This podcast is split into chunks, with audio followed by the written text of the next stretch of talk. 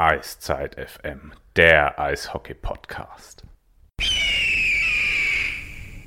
Hallo, schönen guten Abend. Wir sind wieder da. Die englische Woche in der DL ist vorbei und so ist es Zeit natürlich wieder über die Adler Mannheim in All Things Hockey zu reden. Herzlich willkommen bei Eiszeit FM, unserer aktuellen Folge zu allem, was ihr zu den Adlern und zum Eishockey wissen müsst oder wir glauben, dass ihr es wissen müsst. Wir, das sind der Flo. Hi Flo. Einen wunderschönen guten Abend. Und wir sind natürlich auch wieder der Phil. Hi Phil. Abend.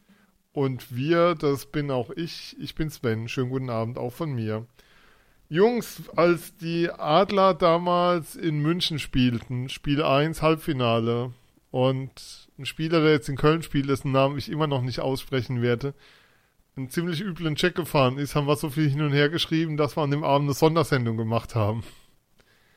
Was war euer Gedanke? Wir nehmen auf Montagabend. Was war euer Gedanke gestern, als ihr den Check von Redicky gesehen habt? Flo, ich fange mal bei dir an. Ich habe da einen ziemlich wilden Tweet von dir gesehen. Ja, nie mehr spielen lassen. Natürlich ist es überspitzt und übertrieben, das ist mir auch bewusst, aber ich hab, muss dazu sagen, ich habe das nur in dem Gift, das ich da äh, geteilt habe, gesehen, weil ich von dem Spiel nur das erste Drittel gesehen habe. Man hat es auch nicht besser gesehen, muss man sagen. Das war das Einzige, Äh, wo man es gesehen okay. hat, die einzige Einstellung. Okay. Ähm, ja, ist halt. Gehört halt nicht, hat dem, hat dem Eishockey nichts verloren, auch wenn der Spieler das Adler-Trikot trägt, unabhängig davon, dass er halt seiner Mannschaft einen Bärendienst erwiesen hat, die im ersten Drittel, was ich gesehen habe, halt echt auf ein Tor gespielt hat, was ja heute auch so in der Presse stand, so annähernd. Äh, vielleicht noch ein bisschen deutlicher, die Adler müssen das Spiel klar gewinnen durch die Aktion, die ja wirklich völlig unnötig war. Äh, bringt, bringt eine Mannschaft völlig aus dem Tritt und die verlieren das Spiel. Mehr muss man dazu eigentlich nicht sagen. Äh, Phil, wie hast du es wahrgenommen? Ja, genauso. Also es ist absolut eine Szene, die man nicht sehen möchte, egal was für ein Trikot der Spieler anhat. Es gehört einfach nicht ins Eishockey und ähm, ja, ich war ehrlich gesagt ein bisschen schockiert, den, als ich den Check gesehen habe. Das eine unschöne Szene einfach, die, Ja, die da nicht hingehört aufs Eis. auch nicht zu erklären ist. Jetzt muss man sagen, Redicky hat die Saison wenig gespielt, war lang verletzt in der Vorbereitung. Ähm, Also ich habe auch gleich gedacht an Übermotivation. ja, So Übermotivation ein war auch so mein ne? Gedankengang. Aber was mich hat's, ich war stinke wütend. Und das, das bin ich eigentlich weil, weil du einfach das Spiel verschenkt hast in der Szene. Also, was dazu kommt, ähm, Fischbuch konnte ja wieder aufstehen und so, alles okay, also keine Verletzungsfolge dabei. Aber du hast in, der, in den fünf Minuten kriegst du zwei Gegentore und du denkst so, was läuft denn hier für eine Scheiße? Das Spiel ist weg. Die Berliner hatten doch nichts zu melden. Ja, habe ich ja eben schon angedeutet. Ich kann jetzt nur, wie gesagt, über das erste Drittel reden, weil ich das live gesehen habe. Den Rest, äh, gebe ich ehrlich zu, habe ich mir noch gar nicht angeguckt. Aber was ich dann so in der Printpresse heute gelesen habe, muss das Spiel ja genauso weitergegangen sein bis zu der Strafe. Ja. Und dann ist es halt extrem ärgerlich. Also alleine das, was ich das erste Drittel gesehen habe, äh, bei aller Liebe nichts gegen die Berliner, aber die sind ja phasenweise wirklich fast nicht aus dem eigenen Drittel rausgekommen. Auch bei 5 gegen 5 und von daher, Ja, jetzt muss man Ja, natürlich hat- sagen, die haben jede Menge Verletzte, also so fair muss man dann schon sein. ja, Wobei Berlin, nein, also das muss man schon anmerken. Also wenn du siehst, wer da in der Verteidigung gespielt hat, dass dann Busch auf einmal Verteidigung spielt, schon brutal. Aber Poulain war natürlich auch an dem Tag keine Ahnung, was da war. Das war unglaublich. Also Ja. wir werden ja auch noch über Freitag reden und über einen Save, den es da gab und über einen GIF und seine Reichweite.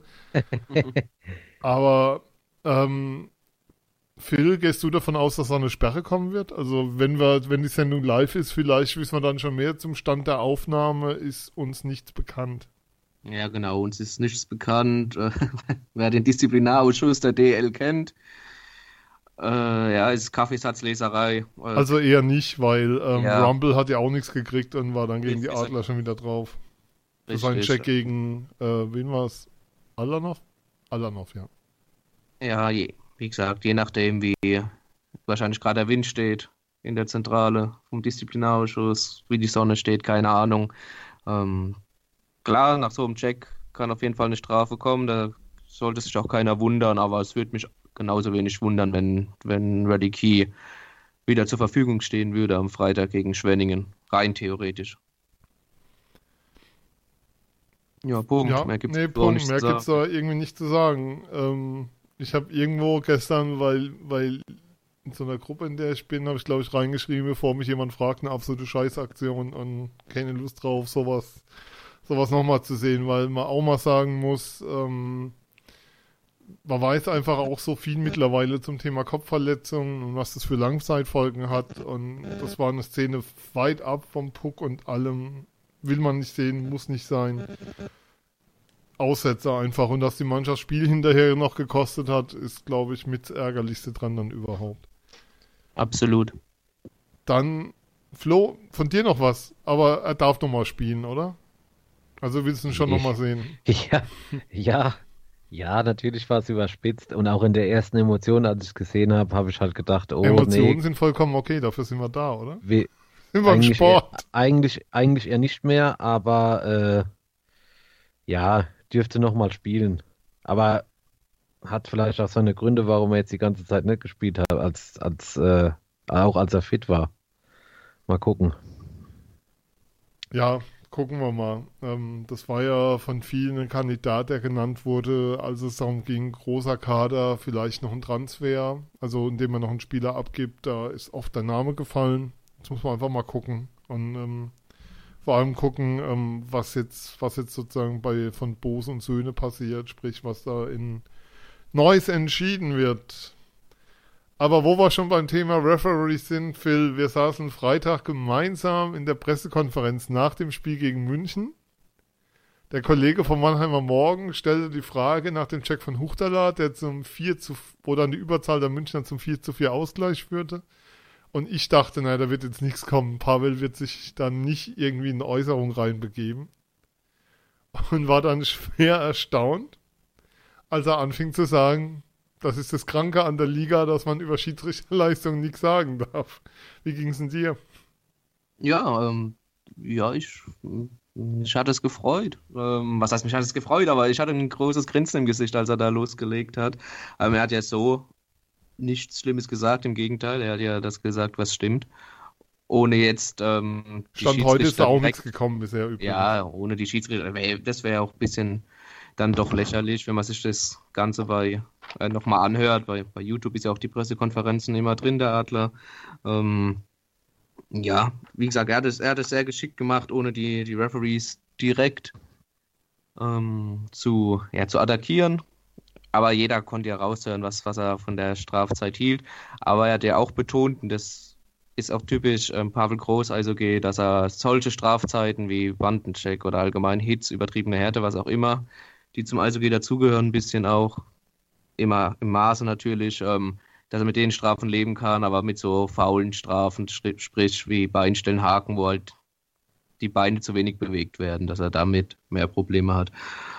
Aber ja, das ist Pavel Groß. Äh, er kommt einfach auf den Punkt, er spricht an, was war, aber auch nicht nur bei den Schiedsrichtern, sondern auch was ähm, während bei der, seiner Spielanalyse, die unglaublich umfassend ist. Also er spricht ganz klar an, was war gut, was war schlecht. Es, es gibt keine schönen Rednerei. Er kriegt nicht wie andere Trainer vorher vielleicht ein Paranoia, wenn er das Mikrofon sieht. Ganz im Gegenteil.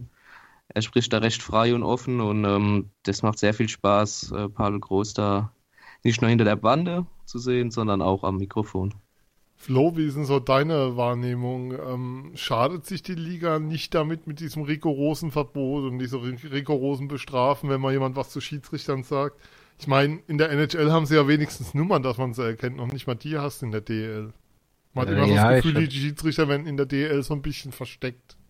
Äh, gerade zu dem Vorfall, will ich es mal in Anführungszeichen, am Freitag auf der PK, hatte ich so das Gefühl, dass er jetzt, dass er eigentlich noch viel mehr sagen wollte, aber dann irgendwie doch gedacht hat, hm, Mist, ich habe ja schon mal bezahlt für die äh, Sache damals mit der Statistik. Lass ich jetzt mal lieber bleiben, hatte, war so mein erster Eindruck. Ich meine, ihr wart vor Ort, ihr könnt es be vielleicht besser einschätzen als ich. Aber ja, ähm, ich habe auch im Spiel gedacht, zu der Strafe jetzt, über das, er- über das, was er geredet hat, ja, also muss ich jetzt nicht, muss ich nicht unbedingt geben, ne? Also ist meine Meinung.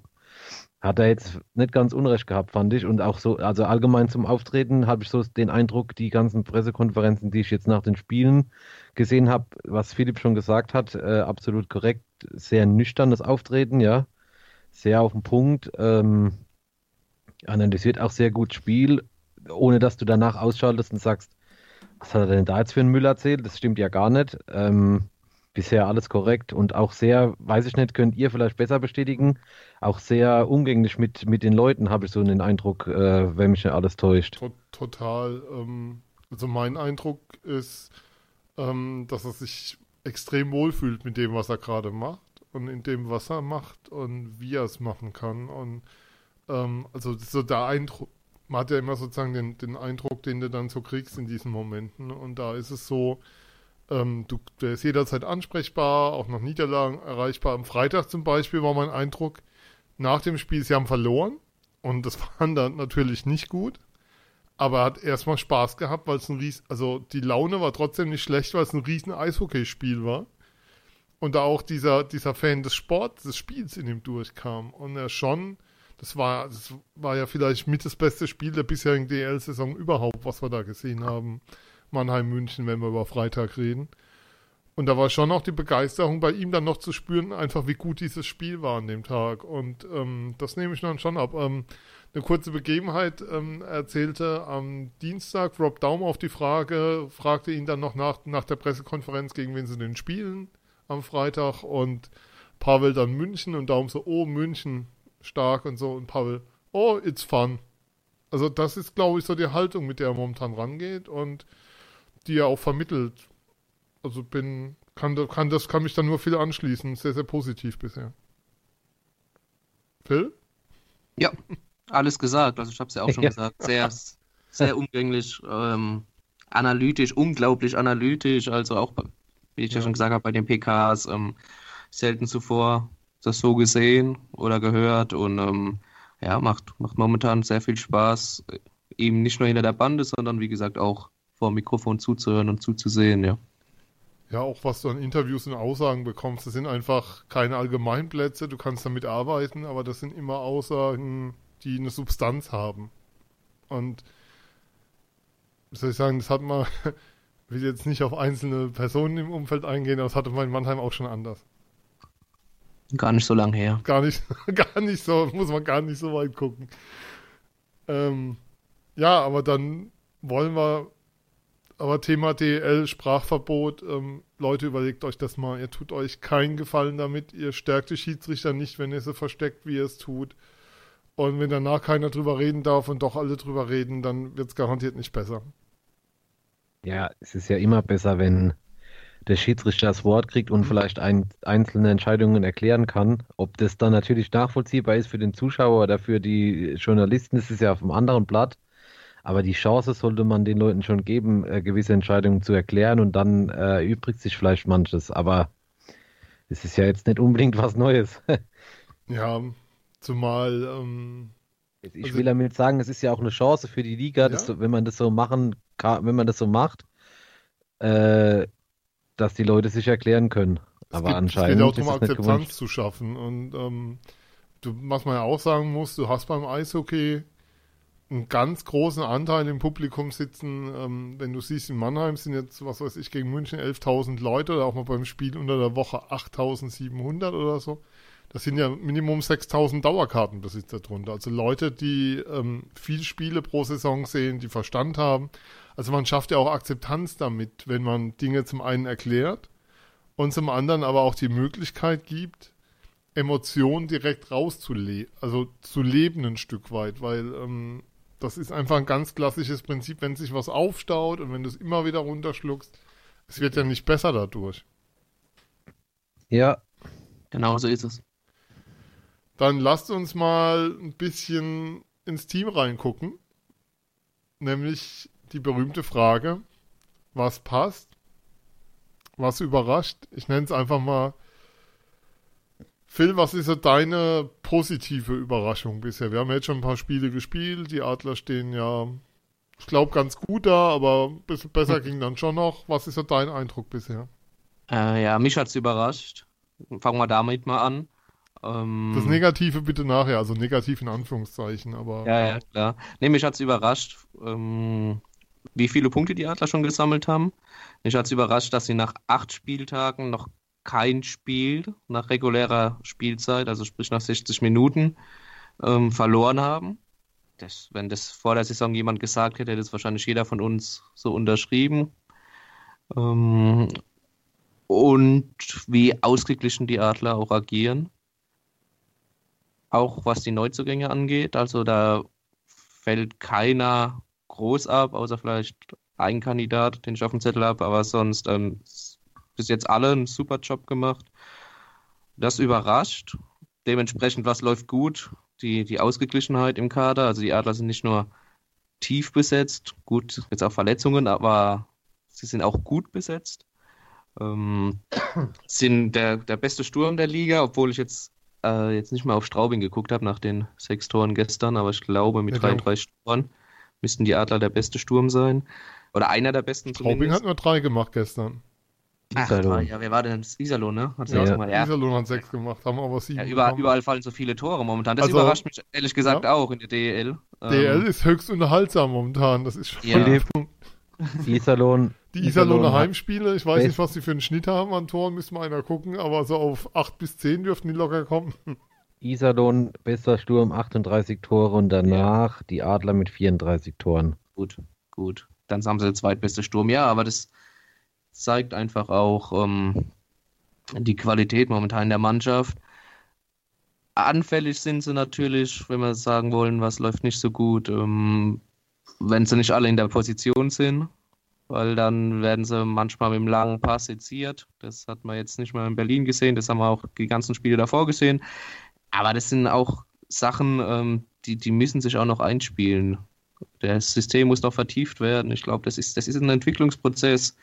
Da muss man auch die nötige Geduld mitbringen. Aber wie gesagt, äh, ich war überrascht, dass sie schon so viele Punkte haben nach, nach so wenigen Spielen. Ähm, ja, Ja. soweit. Dann- Gebe ich den Puck mal weiter an euch. Ja, gib den Puck mal weiter an mich. Ja, Flo, dann nehmen wir doch auf. Äh, ich Schlagschuss nehme ins ich Eck nehme oben mal rein. an und ja und schieß mal in die Menge rein.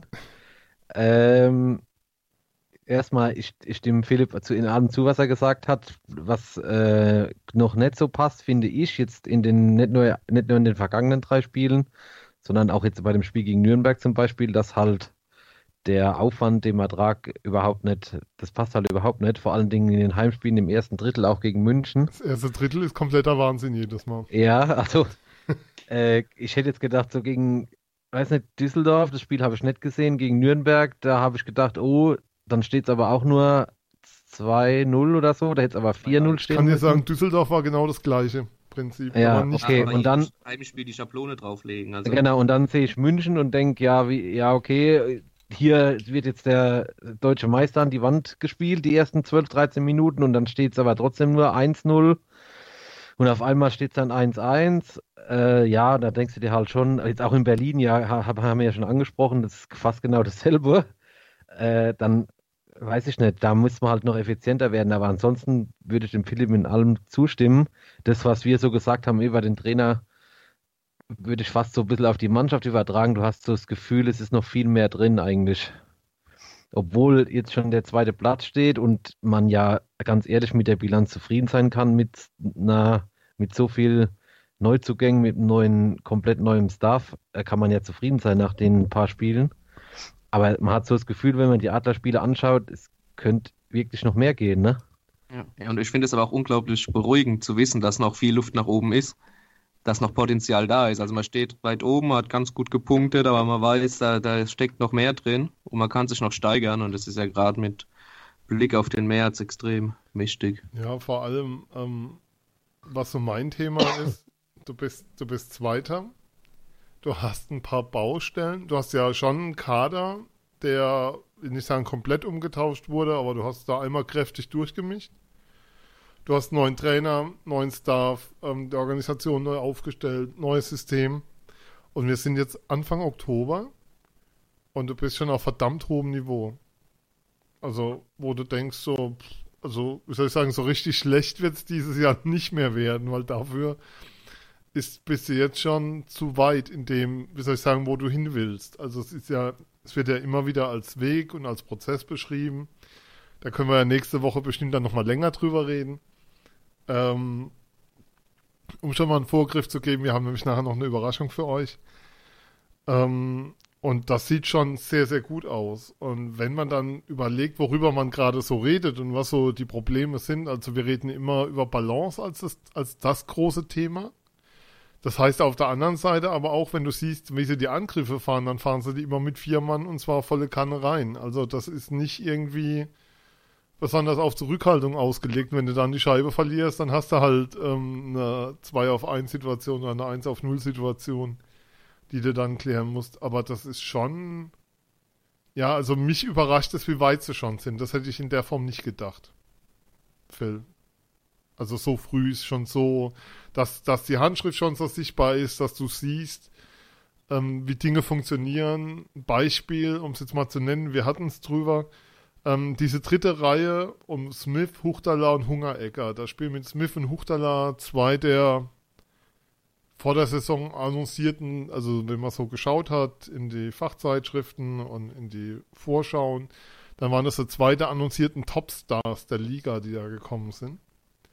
Und dann kommen die und spielen eigentlich eine klassische, in Anführungszeichen, dritte Reihe im Sinne von absolute Arbeiterreihe.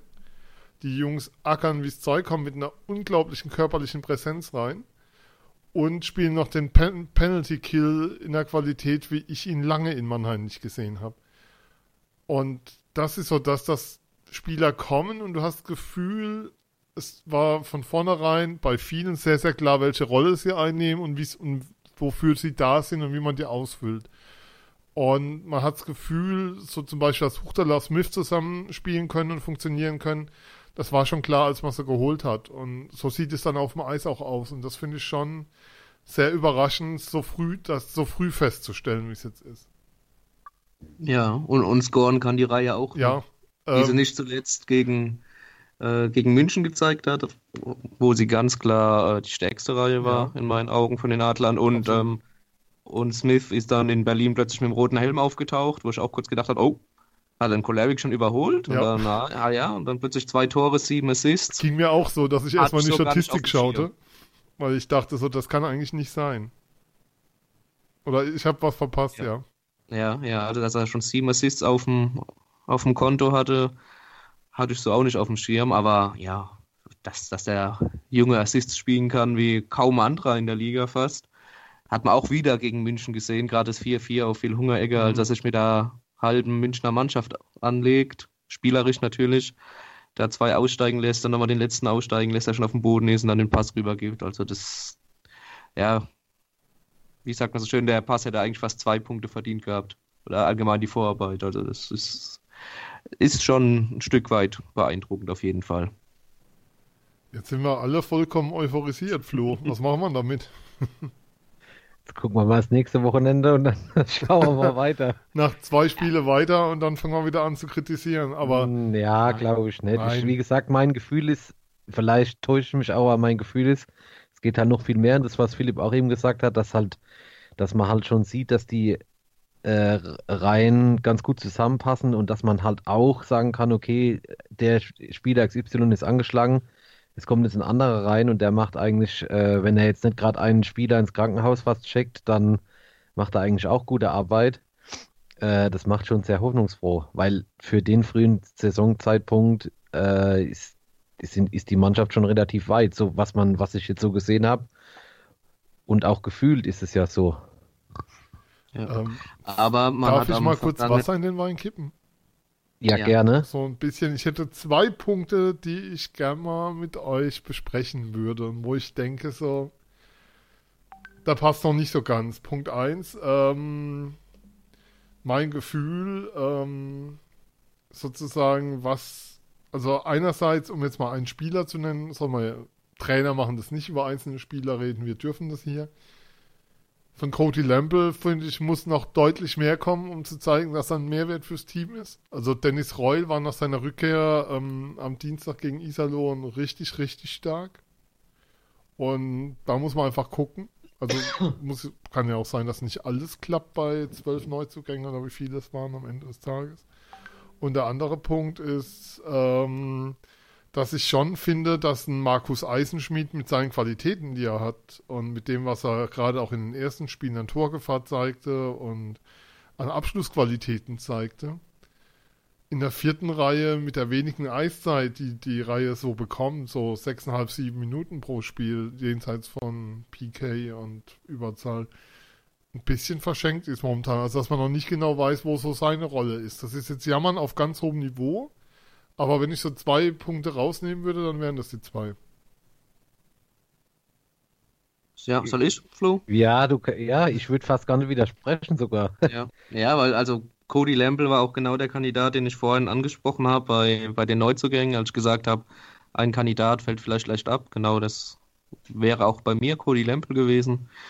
Ähm, sehe ich auch so, Sven, dass der ein bisschen noch zeigen muss, wo sein Mehrwert ist für die Mannschaft.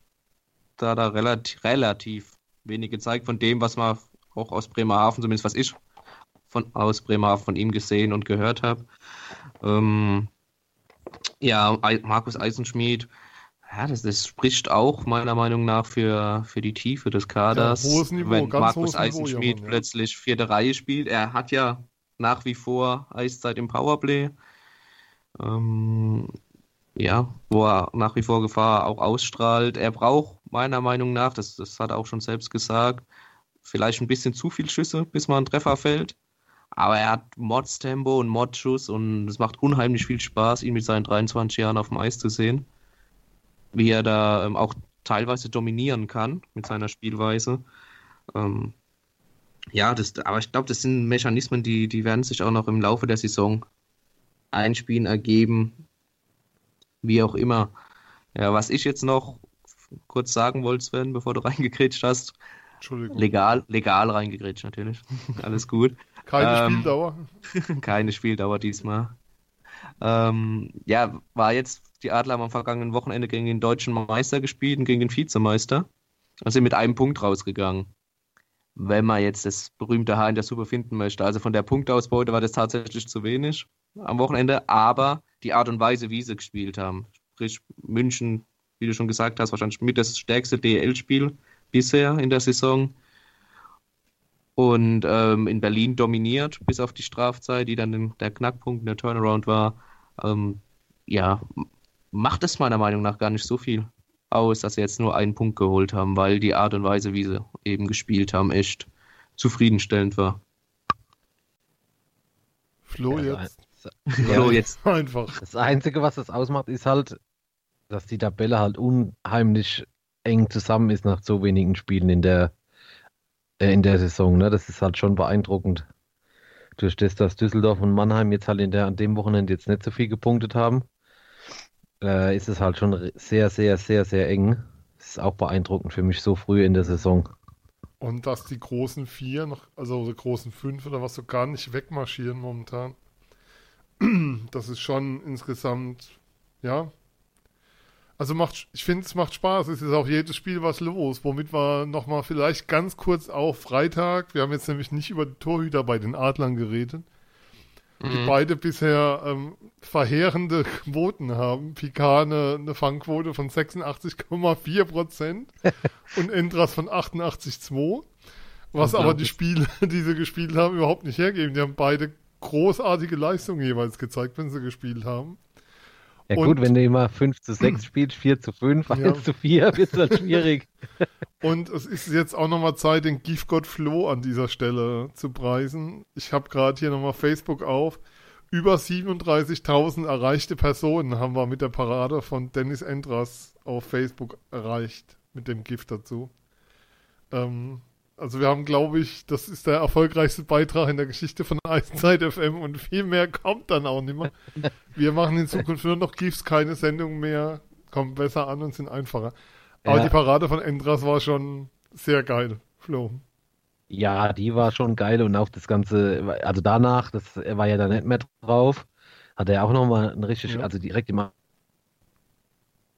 Wochen und äh, auch die Leistung in dem Spiel, wenn man beachtet, dass halt wirklich sehr kritisch gesehen kritisiert wird, aber auch wenn die Fangquote jetzt in der Saison noch nicht so gut, schon viele Spiele oder viele Mannschaft im Spiel gehalten hat und jetzt gerade gegen München der Verlängerung, ja, diese, diese, diese Kickbewegung Bewe- Bewegung sagt ja eigentlich alles, also da muss man ja nicht mehr zu sagen. Ja, wobei, ähm, Nee, nicht vorbei, sondern um das mal kurz zu ergänzen. Er meinte danach in der Presserunde, habe ja auch ein Interview für mein Sportradio.de mit ihm noch, noch geführt. Und nachdem das Interview beendet war, standen wir noch in so einer Runde, Phil war dabei. Und dann kam schon die Frage auf, ja, die, die Quote dieser Song. Und er so, meine, du, ich nehme auch 80 Prozent, wenn wir Meister werden. Das ist eben. Ja, das glaube ich auch. Wobei, ich glaube schon, Ja, dass gut, okay. Ich glaube nicht, dass du doch wieder jedes Spiel rausgehen und sagst, oh cool, schon wieder fünf Dinger bekommen und wir haben aber sechs gemacht. Das glaube ich auch nicht. Aber ja, im Fall des Falles wird es halt so sein. Ähm, ja, aber das Ich meine, dass man auch Seite, ohne Abwehr keine Gegentore bekommen kann, haben die Berliner ja gestern gezeigt. Genau, aber ernsthaft, dass sich halt in der Defensive noch was verändern muss, wenn wir gerade bei Hahn der Suppe sind und so, das ist ja auch klar, weil wenn du halt so weiterspielst und jedes, also sagen wir mal jetzt an dem Wochenende acht Dinger kriegst, wird es halt irgendwann mal schwierig. So, aber ja, Ja, und mal ein 3 gegen 3 gewinnen wäre auch ganz schön. mhm. Gut, wobei die Münchner jetzt in der Verlängerung, das haben sie halt schon sehr gut gemacht, ne? Und Ja, ohne war- guten Torhüter hättest du das Spiel wahrscheinlich schon in der Verlängerung verloren. Wahrscheinlich schon davor, ja. Oder schon davor, ja. Nee, das war, das war all, alles okay. Also muss man jetzt auch nicht mal groß. ich finde, das war so ein Spiel, das muss man auch nicht dramatisieren. Das war einfach ein grandioses Eishockeyspiel. Zum Schluss kannst du eine Münze werfen, in welche Richtung es geht. Und dann ist, und dann hält Endras sich hinten raus drin mit dieser Szene. Ich habe keine Ahnung, wie oft ich das angeschaut habe übers Wochenende. Also von den Aufrufen waren bestimmt keine Ahnung, wie viele von mir dabei. Aber das, das ist, das ist immer noch für mich so die erste Szene der Saison bisher, wie der den mit dem Fuß da oben rauszieht. Dann lasst uns, was die Adler angeht, doch allmählich einen Punkt runter machen. Ähm, eins, vielleicht noch die Eishockey-News, die morgen in Printversion erscheint, erscheint ja montags online. Die Kollegen haben von den Adlern, ihr dürft raten, welchen Spieler zum Spieler des Monats gewählt. Phil hat es schon gelesen, nehme ich an. Dann sage ich nichts. Doch, sag's mal. Tipp du mal, Flo. Also es wäre auch meine Wahl gewesen, insofern. Und das Spieler, Spieler des Monats von den Ja. Adlern. Ja. Ja, Markus Eisenschmied hätte ich jetzt gedacht. Sie haben Mark Kartic gewählt. Ah, Marka, ja, okay. Mhm. War gestern übrigens zu merken im Powerplay, äh, der fehlt schon, wenn er nicht da ist. Das ist schon nochmal ein Spieler, der gut tut. Oben. Zum Aufziehen. Ja, keine Wir Frage. haben noch eine Frage bekommen, die, die soll jetzt nicht unter den Tisch fallen gerade. Ähm, nach Jan Yannick Möser, wenn wir so über die jungen Spieler dann auch nochmal kurz reden. Ähm, bei dem ist die Verletzung einfach unbekannt und Einsatz weiß man nicht. Also da, da gibt es keine Kommunikation zu. Phil, weißt du da mehr? Nee. Ähm, wie du gesagt hast, unbekannt die Verletzung, Day by Day, man muss schauen, was ist. Tatsache ist, dass er seit dem zweiten Spieltag, sprich nach dem Augsburg-Spiel, kein, kein Spiel mehr gemacht hat. Also, ja, unbekannt. Äh, Ich würde mich freuen, wenn er bald wieder auf dem Eis stehen wird, klar, jeder. Ähm, weil er die ersten zwei Spiele seine Sache, finde ich, sehr gut gemacht. Und am Freitag könnte man ja außerdem einen gebrauchen, wahrscheinlich. Also wenn Redicky, wenn da noch was kommen sollte. Jetzt mal. Ja. Wollen sie ja nicht an die Wand malen und so. Ähm, wir haben auch noch die Frage bekommen ähm, von Eishockey, von hockeynerd.de auf Twitter. Man kann uns auf Twitter erreichen unter eiszeit-fm und wenn da Fragen gestellt werden, dann beantworten wir die auch. Der hat noch gefragt, ähm, Phil, das gebe ich auch mal kurz an dich, ähm, der Aufgabenbereich von Perti Hasan, ob man den ein bisschen näher beschreiben kann. Ja, er ist ja nicht nur Co-Trainer, sondern auch sogenannter Development Coach, sprich also Spielerentwickler. Das heißt, er arbeitet ähm, mit den Spielern an verschiedenen Schwächen und Stärken, die sie haben, versucht sie da weiter voranzubringen und das nicht nur in Mannheim, sondern auch viel in Heilbronn. Da auch gerade mit den, mit den Jungen, auch mit den Förderlizenzspielern natürlich vor allem. Und ähm, während den Spielen ist er oben auf den Pressetribünen und äh, schaut sich die Spiele auch von oben an und notiert sich Sachen, die dann, die er dann im Training mit den Jungs umsetzen kann bei verschiedenen Sachen, die ihm aufgefallen sind. Das ist so der Aufgabenbereich, den ich jetzt so mal abstecken würde. Ja, ist ihn. bei den Profi, also bei der, bei der D, beim DL-Team, aber auch im Training auf dem Eis dabei, ist da eingebunden. In Drittelpausen geht es dann immer schneller in die Kabine. Weiß nicht, was da noch abgeglichen wird an Daten, aber es geht immer relativ schnell dann runter, um noch sozusagen Erkenntnisse, die oben gewonnen wurden, ähm, weiterzugeben. Ja, ich glaube, das trifft soweit ganz gut. Ja, Aber- aber ist auch nicht nur bei den Profis, also nicht nur Mannheim und Heilbronn, sondern, oder Adler und Heilbronn, sondern auch bei den Jungadlern auch mal und arbeitet auch dort mit den Spielern. Das muss man auch mal Ja. dazu sagen. Noch, ja. auch mit Fischi einer derer, die beim Prospect Camp so die Aktiven waren auf dem Eis. Also Genau. die so angeleitet haben, Übungen und so weiter. Das sind so die Bereiche. Ähm, über wen wir natürlich auch nochmal reden müssen, ähm, Moritz Seider. Man hat so das Gefühl, er gewöhnt sich immer mehr dran. Ähm, braucht immer noch Zeit, aber traut sich mittlerweile mehr zu, also im ersten Spiel noch gegen Düsseldorf und so, wo es dann, wo man schon gemerkt hat, dass dann mal ein Schuss nicht genommen wurde oder ein Risikopass nicht gespielt wurde. Man hat so den Eindruck, Flo, er macht die einfachen Sachen, er macht sie einfach richtig gut und das, das ist sozusagen sein Thema. Also sozusagen kein, kein, ja, kein Blödsinn, kein Risiko, die einfachen Dinge tun, aber die richtig gut tun dafür.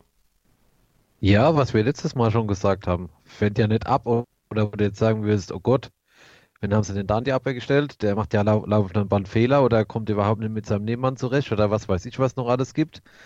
Äh, ganz im Gegenteil, Leute, die schon Spiele mit mir geschaut haben, die haben gedacht, die sagen zu mir, wie, der ist erst 17 Jahre alt. Das sagt ja eigentlich alles. So, mehr muss ich dazu eigentlich nicht sagen. Das, was wir letztes Mal schon, oder was ich letztes Mal schon gesagt habe, hat sich nicht geändert. Äh, der steht zu Recht im Line-Up und äh, fällt auch nicht gegenüber den anderen ab. Ja, ähm, kann man nur unterstreichen. Was man vielleicht auch nochmal herausstellen muss, ähm, ist, wie viele Scouts mittlerweile unterwegs sind, um den zu sehen. Also es gab jetzt wohl irgendwo eine halboffizielle Scouting-Liste. Da war er ein First Rounder für die Draft im kommenden Sommer. Und ähm, allein beim Spiel in Berlin waren wohl sieben oder acht NHL-Teams vor Ort, um ihn zu sehen. Ähm, in Mannheim war ein Scout der Canadiens bei einem Heimspiel vor Ort. Also es ist insgesamt ähm, kräftig, was da gerade rumkommt und wer sich das alles an, also wer ihn sehen will. Und das ist, also in der Form hat man die, die NHL-Scouts selten in Mannheim gesehen. Ja, ist natürlich aber auch Ja. der Tatsache geschuldet, einfach, dass er als First Rounder gehandelt wird. Ne? Und Und da, dann gucken, werden die- jede- dann gucken die jeder- sich den alle schon mal genauer an. genau, da schaut jede Organisation nochmal dreimal hin, einfach. Ganz klar. Und schickt ihre Europa-Scouts zu den Spielen. Wir verabschieden an der Stelle jetzt den Flo aus der Sendung. Phil und ich werden allein weitermachen. Ja, ich verabschiede mich auch Unser äh, und kann und kann nur, und der Giftgott verabschiedet sich hiermit, okay, du willst ja nicht anders, als ich sage. Nein, Äh, bleibt auf jeden Fall dran für die Überraschung am Schluss. Ähm, das ist was ganz Gutes und äh, ich kann schon mal sagen, wir hören uns dann nächste Woche. Tschüss, macht's gut. Ciao, ciao. Ciao, ciao Flo. So viel, jetzt lässt er uns allein hier zurück. Jetzt können wir endlich über ein Absachen hier live on air. Nein, das machen wir nicht. Ähm, wir haben sozusagen den ersten Teil Adler genannt und den zweiten Teil sonst so. Und es gibt natürlich schon noch ein paar Themen, über die wir reden wollen. Gestern Abend, Phil, kam auf einmal die Meldung auf, die sich mittlerweile heute, wenn man zumindest Presseberichten glauben darf, bestätigt hat. Leo Pföderl, Nationalspieler aus Nürnberg, hat nach Informationen der Eishockey News einen Dreijahresvertrag bei den Eisbären ab nächster Saison unterschrieben. Ich muss gestehen, für mich kam das sehr überraschend, weil ich ihn schon als Spieler sehe, den ich stark mit Nürnberg verbinde. Ja, also wenn man so auf amerikanischer Schiene bleiben möchte, so als Franchise-Player, absolut jetzt, dass er da aufgebaut wird. Ein Spieler, der ein absoluter Torjäger ist, jetzt in Straubing seine ersten beiden Saisontore erst gemacht hat, relativ spät, aber trotzdem die letzten Jahre immer konstant über 20 Tore gescored, auf jeden Fall die letzten beiden Jahre. Für mich bisschen eingeschlagen wie eine Bombe, die Nachricht, sollte sie denn stimmen, weil das wäre schon überraschend und lässt natürlich auch viele Fragen offen was denn in Nürnberg los ist, dass sie solchen Spieler verlieren und er sich halt auch einfach für Berlin und gegen Nürnberg entscheidet. Er wird es natürlich anders sagen, Ja, aber trotzdem, schwere ja. Entscheidung, tralala, aber ähm, man muss auch sagen, absolutes Playoff-Monster, das Nürnberg Ja, ja. da verliert. Also in Playoffs ist er immer heiß gelaufen, Jahr für Jahr, und du konntest drauf bauen, dass er da nochmal einen Zahn zulegt und dass er eigentlich, gerade letztes Jahr war er ja der Keyplayer in Playoffs für Nürnberg.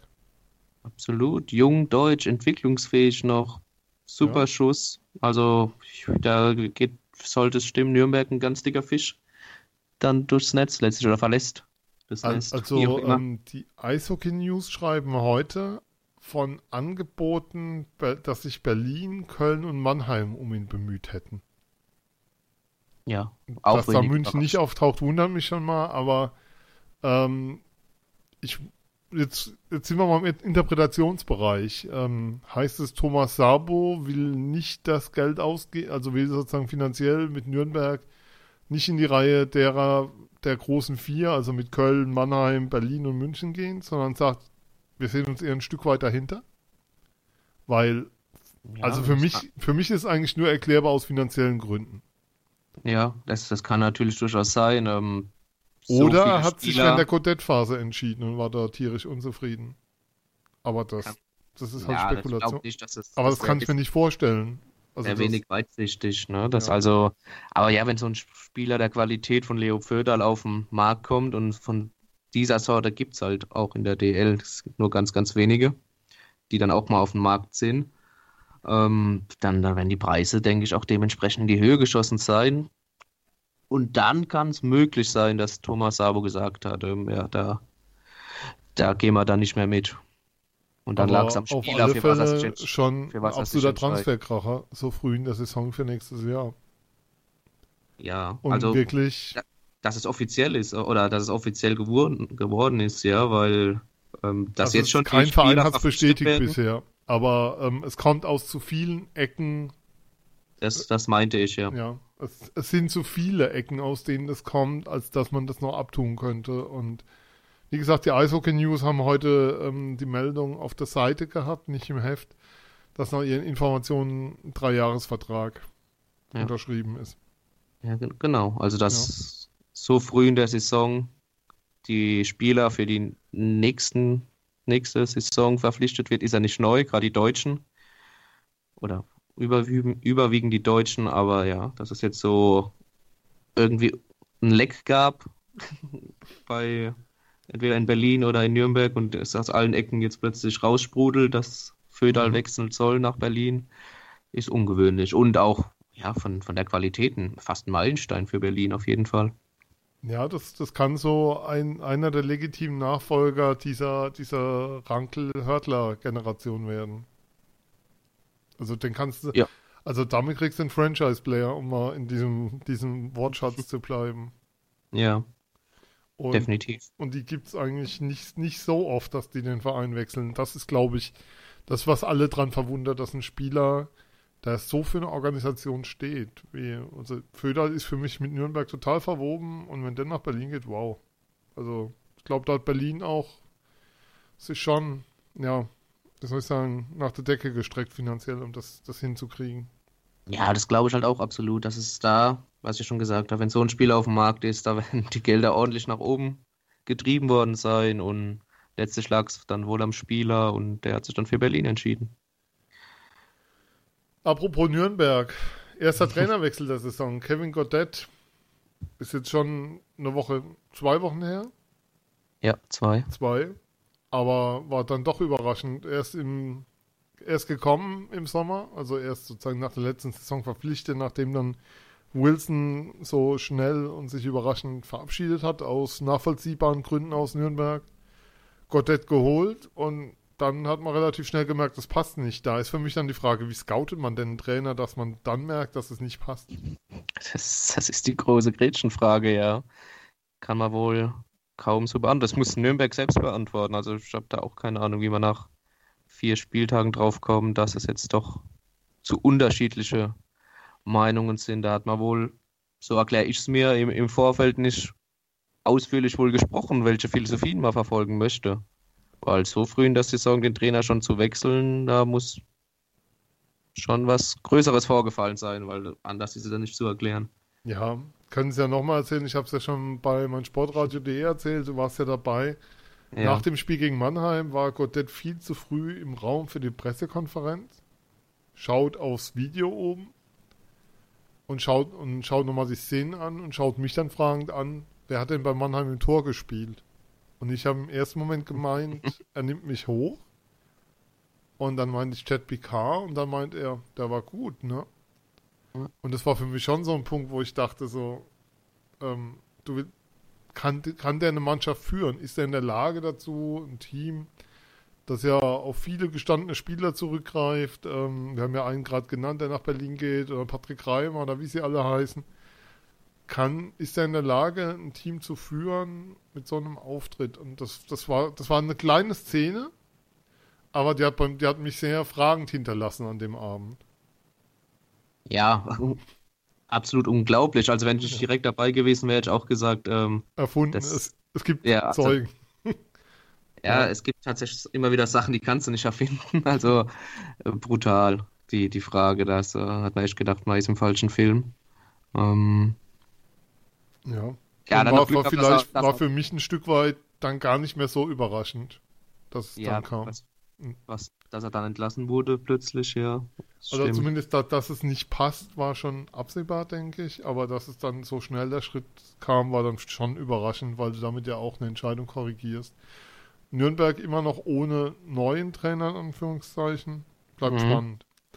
Was auch, Ja, bin auch, bin auch gespannt, wer da kommt. Weil die, die Nürnberger bis jetzt auf mich, trotz natürlich der ganzen Verletzten, ein bisschen, das darf man nie ganz vergessen.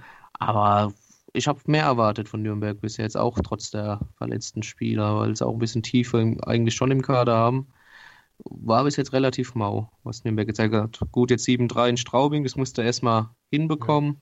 Haben ein bisschen in den Rausch gespielt dann im zweiten Drittel, aber ähm, ja, wie gesagt, bin gespannt, wer kommt und was da, was der aus Nürnberg rausholt, weil Potenzial ist dort definitiv noch da.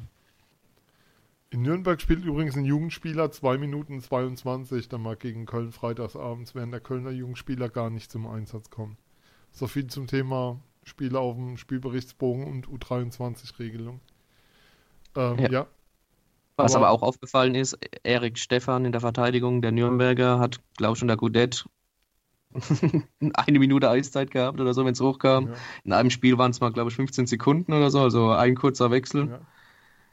Ähm, und dann unter ähm, Jiranek hat er dann doch Ja, jetzt und- deutlich mehr Eiszeit. Nee, bekommen, Erik Stefan. ähm, verhältnismäßig natürlich. Ähm, ja, allgemein ein, ein, ein Thema, bisschen, das natürlich jetzt durch, dadurch auffällt, dass man sieht, wie viel ja. Minuten die Jungs auf dem Eis sind, dass die ganz Jungen bei vielen Vereinen halt äh, vorerst nur auf dem Spielberichtsbogen stehen, wobei es auch wieder Überraschungen gibt. Erik Valenti, Wollte Valen- gerade fragen, Valentin- denkst du? Erik Valentin bei äh, Wolfsburg hat mich ein bisschen überrascht. Der führt die dritte Reihe, centert der gerade. Junge sch- deutsche Spieler in Wolfsburg. Ja. Seltener eher, aber er bekommt Eiszeit. Äh, Tim Wohlgemuth bei Ingolstadt, muss ich sagen, der große, großes Potenzial zeigt, gute Ansätze, kriegt auch viel Eiszeit im Gegensatz zum ersten Spieltag. Der hat sich also wirklich, der war ja ein Gewinner der, der Vorbereitung und ähm, hat sich dann immer mehr Eiszeit auch verdient im Laufe dieser acht, neun Spiele, gestern mit Treffer in München. Ja. Elsner ist noch sein zweiter hintereinander, ne? Hat auch am Freitag getroffen Mhm. zu Hause. Ähm, kommt auch immer mehr. Gut. Und dann gibt es natürlich noch ein paar junge Spieler, die eh ein bisschen wie Ausnahmetalente Aber sind, wie prinzipiell ist die Regelung gut. Es wäre nur schön, wenn sie mehr Eiszeit bekommen würden, dann auch und nicht Ja, nur Bogen stehen, da mit zwei Minuten drin oder so ein Kram. Das ist Genau. halt echt Genau. denkst. Ja, wäre wär wünschenswert, aber ist schwierig, ja klar. Auf der anderen glaub, Seite es reden wir ja halt auch immer über Druck und Erwartung. Und Klar. sind dann auch bei einer Mannschaft, ähm, Freitag geht's gegen Schwenning, die haben in neun Spielen ganze sieben Tore geschossen. Überraschend. Gab, gab sowas Stark. schon mal in der DL, weißt du das? Also, das, Also ist mir jetzt so nicht bekannt. Also die letzten 10, 15 Jahre glaube ich nicht, ohne mich jetzt zu weit aus dem Fenster lehnen zu wollen. Habe jetzt auch noch nicht nachgeguckt. Ich bin es aber selbst sehr erschrocken, als ich es wieder gesehen habe. Vor also der Topscorer ist Gigliati mit zwei Punkten. ist, das ist absolut ist brutal, ist brutal. Ja. Also bei aller Nach bisschen neun Spieltagen, ja. Rivalität, die man mit Schwenningen hat und wie man zu denen steht, aber ich glaube, das ja, ist auch für die Spieler schwer zu erklären, wenn er drei Spiele hintereinander gar nicht trifft und, und dann mal ein Tor schießt und so. Also das ist, ja, Will Eckner hat da wohl ein viel, viel größeres Loch hinterlassen ja klar. als die Verantwortlichen da vielleicht geglaubt haben auch. Haben wollten. Und das ist Ja. schon, also mir, also ich finde, bei Rivalität lebt auch davon, ähm, also ich finde, eine Rivalität zwischen Mannheim und Schwenningen funktioniert dann auch gut, wenn Schwenningen richtig gut ist, ein gutes Jahr hat und da ist in den Spielen. Ja, immer, wenn man, wenn man sich aneinander reiben kann, ist es Wenn- ja viel interessanter, als wenn Also es die, wie soll ich sagen, ich will jetzt nicht hier vor Freitag schon irgendwelche Abgesänge anstimmen, aber alles andere als ein deutlicher Sieg der Adler wäre eine Überraschung. Ja, in der jetzigen So, in Form der auf jeden jetzigen. Verfassung. Ähm, Zwei Spieler mit minus 10 in der Bilanz schon drin und so, das ist, also das ist schon, das liest sich schon sehr, sehr heftig und dann ist vielleicht sogar eher eine Überraschung, dass man Pet Cortina noch festhält momentan. Auf der anderen Seite, vielleicht weiß man auch, dass man einfach Fehler gemacht hat im Sommer, die dazu geführt haben. Klar, also alles, was Pat Cortina davor gemacht hat, dass er richtig gut war, ist ja nicht plötzlich schlecht. Also es gehören immer zwei Seiten dazu und ich finde es eigentlich ganz gut, dass sie noch am Trainer festhalten, aber da wird auch irgendwann der Punkt kommen, sollte es so weitergehen, wo dann der Trainer wieder das schwächste Glied ist. Höchstwahrscheinlich aber insgesamt ähm, kann man schon sagen, dass man sich eine andere Schwenninger Mannschaft wünscht, als sie sich momentan präsentieren, als es die Ergebnisse momentan aussagen. Ja, Weil genau. da, das wünscht man, glaube ich, wirklich niemandem. Also das ist ja ernüchternd, wenn du, was weiß ich, ähm, kein Spieler mit mehr als einem Tor, um mal so ein Beispiel zu nennen, kein Spieler mit mehr als zwei Assists nach neun Spielen. Das ist ja, Ja. einfach, das ist ja einfach Wahnsinn. Und Ja, das ist halt brut brutaler Abfall Ja. und da, da ist- hat dann echt Acton, ähm, da haben sie das, ihr Herz einfach verloren. Der, Ja. Vor allem, wenn wir auch vorhin davon gesprochen haben, wie eng die Liga jetzt ist. Gut, es ist auch noch genug äh, also geht zu spielen in der Saison, aber dass es so einen Abfall gibt mit, mit Schwenningen, ist unerwartet. Also Zumal ich ja andere Vereine zeigen, wie Krefeld und Straubing, die sich so mit Schwenningen auf einem Level befinden, dass es auch andersrum geht dieses Jahr. Ja, also ehrlich zu sein, Straubing habe ich nicht auf dem Level mit Schwenningen gesehen. Ich fand, die Straubinger haben sich gut verstärkt, prominent verstärkt, allein Stimmt, mit ich Eriksson schon in der, in der Verteidigung. Also die habe ich schon so zwischen 10 und 8 gesehen. Also die habe ich mindestens in den Pre-Playoffs gesehen. Ich habe es auf Es 10 ist ja auch, getippt und Schwenningen auf 13 vor der Saison. ja, ja, auf also 14 ist ja habe auch ich aber Krefeld getippt, das muss ich dann auch dazu sagen. Und da liege ich ein bisschen daneben bisher. Ja. Es ist ja auch noch genug Zeit, Ja. das ganze Jahr. Ist ja auch alles die Frage, ob die Mannschaften das halten können und ob sie sich noch steigern können oder wie auch immer. Ähm, aber ja, Straubing, Krefeld steht auch momentan, was sie zeigen, zu Recht oben. Wobei auch bei Krefeld der, der deutsche Sektor bis auf Pieter extrem, nach wie vor extrem schwach besetzt ist. Aber diese Berglund-Karun-Reihe, die Ja. Costello-Reihe, die scored wie verrückt und ähm, die ist, das weiß man sicherlich auch bei den anderen Mannschaften, aber die ist momentan ganz schwer nur unter Kontrolle zu bringen und die trägt die, die Krefelder momentan. Ja, Maler Müller weg und trotzdem funktioniert es in Krefeld. Das ist schon, schon Ja. sehr erstaunlich. Aber Ja, die Top-Reihe von, vom letzten Jahr gesprengt und jetzt hat Ja. sich halt eine neue entwickelt. Und du Das hast ist den halt noch in der zu- zweiten zu Reihe, also das ist, da geht der Topspieler weg und du schaffst es halt nicht, den irgendwie zu ersetzen. Das ist dann halt auch immer, will nicht sagen Glück, aber wir haben ja ähm, Matthias Roos kräftig ausgelacht, als er meinte, Platz 10, 6 oder 3, alles ist drin. Ja, Mittlerweile Ja. müssen wir ihn den Seher nennen. Nein, das ist viel zu früh, aber es ist eine Momentaufnahme und es ist eigentlich auch mal eine schöne Momentaufnahme. ist es. Aber ich hätte auch nie gedacht, dass Krefeld überhaupt weder am Anfang, in der Mitte oder am Ende Nein, der Saison mal so, so, weit oben steht. Also, Niemals. Ähm, Ja. Ich glaube, wenn die da bleiben, können wir uns nächstes Jahr jede Saisonvorschau sparen. Jeder Podcast zum Thema Eishockey kann sich jede Saisonvorschau für nächstes Jahr sparen, weil wir dann einfach feststellen werden, wir haben alle keine Ahnung und was machen wir hier eigentlich. Wobei, das hat sich ja bei Olympia schon gezeigt. Insofern ist da ja was nicht ist mehr jetzt viel- neu? was ist daran jetzt eigentlich neu? Ähm, wir holen gerne nochmal die Vorschau-Sendung raus zu Olympia mit unserer Kritik an Marco Sturm. Ähm, dann lass uns nochmal eine gute Nachricht verkünden. Es gibt nämlich auch gute Nachrichten im deutschen Eishockey momentan, beziehungsweise in deutschen Eishockey-Medien. Wir hatten es ja vorgestellt in der letzten Sendung. Es gab ein Crowdfunding von Dump Chase, einem Eishockey-Magazin, die sich das Ziel gesetzt hatten, 20.000 Euro für eine Startfinanzierung ähm, zu erlösen, um damit ein Eishockey-Magazin an den Start zu bringen, was sie dann hoffentlich dauerhaft produzieren wollen und ans Kiosk bringen wollen. das hat geklappt. Also Dump Chase gibt es demnächst zu kaufen am Kiosk eurer Wahl. Wenn das soweit ist, dann werden wir es mit Sicherheit nochmal besprechen. Ähm, ich habe mitgemacht, ähm, hat dann am letzten, gestern war der letzte Tag, sie haben ihr Finanzierungsziel erreicht und das heißt, das Heft wird kommen. Glückwunsch an die Macher, freut uns sehr. Ähm, mehr Eishockey, auch ein Eishockey-Medium, was so ein bisschen in die Tiefe geht, was so Reportagestil hat. Ich glaube, das tut dem Sport einfach gut. Ja, sehr, sehr cool. Ja. Und ja, sorry, ich wollte dich nicht Nee, alles gut.